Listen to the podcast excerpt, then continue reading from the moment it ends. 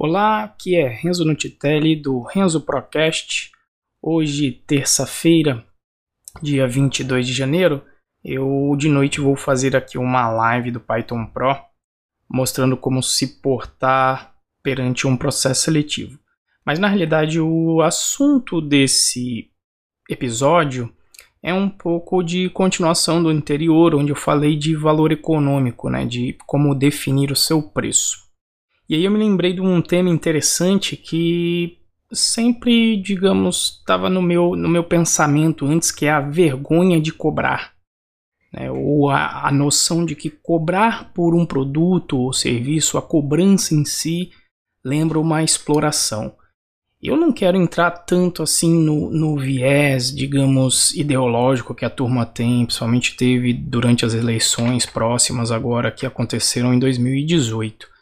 Mas realmente o, o que me parece é que a gente tem um, um pouco do, digamos, do pensamento de mais-valia, né? Aquelas coisas que nós estudamos aí, pelo menos eu estudei é, na escola e várias pessoas que eu converso têm essa visão, inclusive na comunidade Python Brasil. Eu já fiz uma palestra que você pode procurar aí no, no YouTube que é comunidade fazer dinheiro. É, é possível a convivência? Porque justamente eu enxergo que existem muitas pessoas que ainda enxergam com um cobrar é explorar, né? E eu justamente comecei a estudar sobre esse assunto para me entender e, enfim, para entender minha cabeça e pode ser que isso ajude você também. No meu estudo aí de um pouco de economia, eu acho que eu mencionei anteriormente que eu estava lendo o livro Ação Humana do do von Mises, né, que é um livro sobre livre mercado, é, lá tem uma definição interessante do que seria o livre mercado, porque em, em princípio o pessoal pensa em oligopólios e etc. E, e, e, ali no livro tem várias coisas que ele fala sobre liberdade, e a definição de livre mercado que ele dá é que é, é uma, um arranjo onde os cidadãos é, se relacionam e possuem as chamadas trocas voluntárias. Então toda a troca é feita de forma voluntária e pacífica e não com coerção, seja ela da maneira que for, em geral com promessa de violência, né? E aí existe toda uma justificativa de por que, que o Estado coage os outros, etc., mas eu não quero entrar nessa, nessa seara. E aí eu tinha explicado a questão dos valores no episódio anterior, de definição de valor, e eu tinha dado um exemplo que não ficou muito bom, depois até que eu ouvi, que era o exemplo de maçã, mas eu vou dar um outro exemplo aqui que talvez fique melhor, né? E explicando inclusive a expressão, não sei se você já ouviu, mas eu ouvi há muito tempo, não, o capitalismo, etc., não é um jogo de soma zero. Né? E o, o que, que isso quer dizer? Essa expressão jogo de soma zero eu vou dar o um exemplo aqui. Por exemplo, eu, eu investi aqui, eu comprei um microfone melhor, eu fui melhorando aqui o, o meu, o meu equipamento audiovisual para melhorar a qualidade das minhas gravações dentro do Python Pro. E eu sou muquirana pra cacete, cara, eu não gosto de gastar, então eu comecei com os, os microfones um pouco mais baratos e até o momento em que eu falei, cara, eu quero um áudio melhor para os meus alunos, até porque o negócio começou a dar bem certo, bastante gente vendo, e eu quero aumentar a qualidade para eu servir melhor os meus alunos. E comprei aqui um microfone, fui, estudei, vi que é o tal do Yeti Blue, que tem um som muito bom, mas aí tem lá o microfone, ele custa mil reais, né? E aí o meu. A, a minha versão muquirana fala, cara, mil reais no microfone. Só que aí você começa a avaliar também racionalmente, falando, não, acho que faz sentido, os meus alunos vão ter um áudio de maior qualidade, inclusive esse é o primeiro podcast que eu estou gravando com esse microfone, porque até então eu estava na, viajando quando eu gravei os primeiros e eu gravei do celular. E aí, então por que que eu pago? Por que que para mim, né, qual foi a minha racionalização para comprar o microfone? Né? O resultado que eu vou obter com um microfone, para mim, Renzo Nutitelli, vale mais do que os mil reais do microfone. Quer dizer, eu vou poder gravar vários capítulos, várias aulas, vou poder fazer melhor esse podcast que você está tá ouvindo aqui. Enfim, vou poder entregar mais valor com ele do que os mil reais que eu estou pagando por ele. E por isso eu aceito pagar, porque para mim o microfone vale mais do que os mil reais. E para a empresa que produziu esse microfone, ela já tem o know-how, já sabe construir. Então, para ela, os meus mil reais valem mais a pena, valem mais do que um microfone.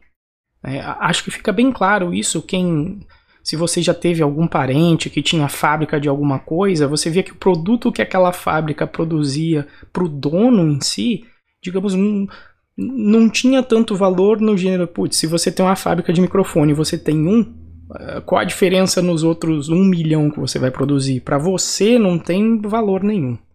Né? Então, essa expressão, então, jogo, um, não é um jogo de soma zero, é porque se a troca fosse um jogo de soma zero, né, é, eu ia ter o microfone e o, o, valor do microfone para o cara que produziu teria os mil reais, né, teria um valor de mil reais para ele e vice-versa. Então você teria uma troca em, em que se você somasse ali não houve a geração de nenhum valor. Então você teria ali o, o jogo de soma zero por conta disso. É como se você pegasse esses mil reais e desfizesse a troca, ia dar na mesma. Não, não dá. Se a gente desfizer a troca, por exemplo, se nós fôssemos forçados a desfazer essa troca, a empresa ia ter um valor menor porque ela dá mais valor para o dinheiro e eu tenho, ia ter um valor menor porque eu não ia conseguir produzir os meus áudios.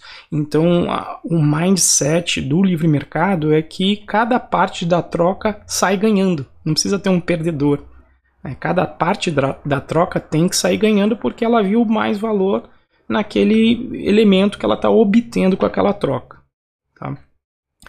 E, e, aí o interessante disso é que no livro ele até justifica a divisão internacional do trabalho, inclusive com conta, que eu fiquei. Minha esposa até viu, nossa, é doido, o que, que você está escrevendo aí fazendo conta? Porque ele apresenta até uma conta simples durante o livro, né, em, em, que ele justifica a divisão internacional do trabalho, que eu acho que isso é até um, uma coisa que até instintivamente faz sentido, em que nessa sociedade de, de mercado livre, uh, cada um vai servir ao próximo com o seu melhor. É melhor do que cada um tentar fazer tudo sozinho e ser independente. Não existe independência. Você agora está ouvindo esse podcast porque alguém está mantendo a luz ligada, teve a empresa que, que que fez esse microfone, teve quem fez o software de gravação desse áudio, teve o, o Anchor que está distribuindo esse áudio, teve a forma com que esse áudio chegou em você, enfim, teve a pessoa que plantou a comida, que me mantém vivo, enfim.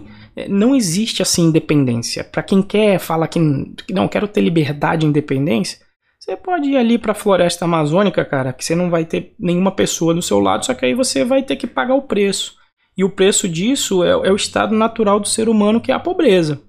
É, você vai estar no meio do mato, se acontecer qualquer acidente, você vai ter que se virar sozinho, possivelmente vai, vai falecer ali no meio, vai ter que prover sua subsistência caçando, enfim, é, tendo a sua subsistência da floresta, etc. Não vai ter luz, não vai ter eletricidade, etc.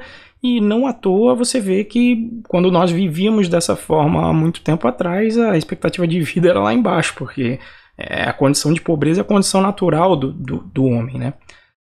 E, e, e, aí eu, a grande questão é que às vezes a galera com, com, E eu já tive muito esse mindset, não, o patrão, né? O cara ruim, ou o cara que ficou rico, né?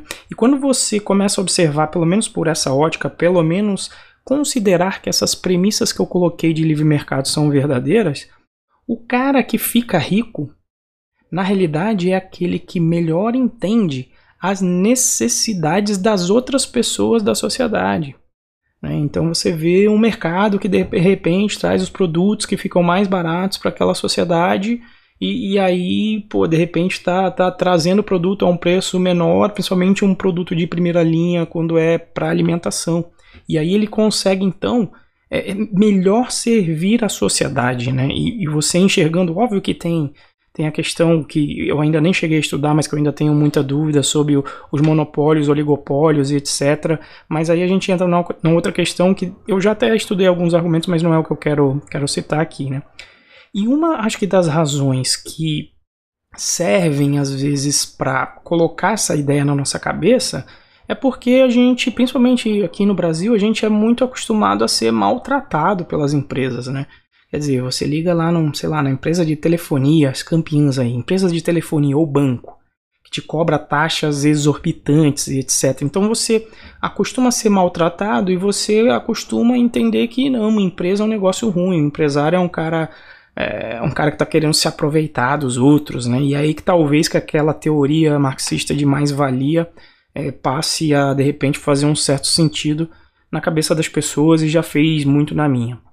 É, e, e, aí entra numa questão, se você tem essa ideia de, de livre negócio, etc., e às vezes eu converso com uns amigos meus que falam, tá, mas e aí eu falo que a resposta para isso é competição, e a resposta do, do, do Mises também, né? O legal é você ter a competição, porque uma vez que você é maltratado, etc., você vai procurar o, o concorrente.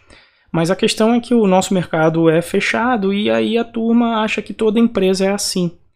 E aí que está para mim a grande sacada do pequeno negócio. O pequeno negócio consegue fazer uma coisa que o grande não consegue. O pequeno negócio ele consegue ter freguês em vez de cliente.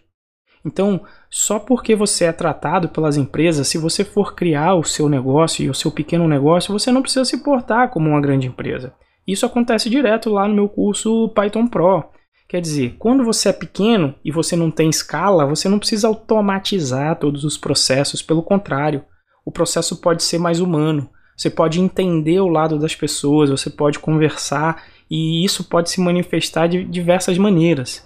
Né? Então, exemplos de coisa que eu faço lá é cláusula de saída fácil. Né? O cara comprou o curso 30 dias, não gostou, ele pega o dinheiro de volta. E já aconteceu até depois dos 30 dias. Por quê? Porque eu quero freguês, eu não quero cliente, eu quero um cara que eu consiga entregar o valor para ele. Já teve gente que entrou em contato, bom, olha, pô, eu queria fazer o curso, eu acho que me ajudar, é, mas é, vou deixar para próximo porque não tenho grana, né? Ah, cara, é um caso ali, você entendeu, você viu que o cara tá com gana, tá, vai, vai com certeza é, aproveitar bastante o curso. É, eu conversa, entra e faz o curso. Então, eu acho que é esse poder dos pequenos, essa personalização e essa humanização no atendimento, nesse estabelecimento é, de, de, de, de, um relacionamento mais próximo, digamos aí, praticamente virando brother, né? Com, com o tempo acaba acontecendo isso no curso. É uma coisa que eu, que eu percebo que, que, que não tem aquela relação né, de, de, de, de ah, eu estou explorando aí alguém ou com o meu produto, eu estou acharcando. Então não. Então aí é onde eu enxergo plenamente e onde o cobrar não é explorar, né? Onde eu sei que eu estou entregando valor e aí inclusive tem a ver lá com a definição de proposta de valor, né? Quer dizer, eu cobro hoje, nesse momento, 22 de janeiro, eu estou lá, vou abrir a turma, são R$ 1.500 à vista. É, mas eu tenho noção que, pô, se eu colocar um cara no mercado de trabalho como já aconteceu, o cara de repente já vai fazer um salário de 2, 2,5, 3 mil reais. Então, isso é cumulativo no tempo, quer dizer que ele vai me pagar, vamos supor, no pior dos casos, que ele consiga um salário de 1.500, ele vai me pagar com um mês de salário, e aquilo é cumulativo. É, se você for ver a expectativa de evolução salarial para a área técnica, ela, ela é muito grande. Né? E, e, aí qual é o valor que vai ter entregue para esse cara? Então, nada mais justo do que eu cobrar para quê? Até para retroalimentar o sistema para que eu possa melhorar cada vez mais o meu atendimento aos alunos. Né? Então eu posso comprar um equipamento melhor, posso ter mais tempo para gravar as aulas com mais qualidade, inclusive para atender as demandas dos alunos que entram, porque na realidade eles viram membros vitalícios. Né? Então volta e meia tem a galera me fazendo pedido, Renzo, você podia colocar um módulo é, de banco de dados que a gente está precisando e etc. E aí para eu poder viabilizar o meu tempo para gravar essas aulas, é, no fim do dia minha família tem que sobreviver também, né? Então, é, no fundo, acaba sendo então essa troca, essa troca voluntária de livre mercado que eu, que eu comentei aqui, né? Então, a conclusão aí desse episódio é o seguinte, cara, se você está com vergonha, está achando que cobrar pelo seu produto ou serviço, se você está se sentindo explorando os seus clientes ou fregueses, você não está sendo um pró, um profissional.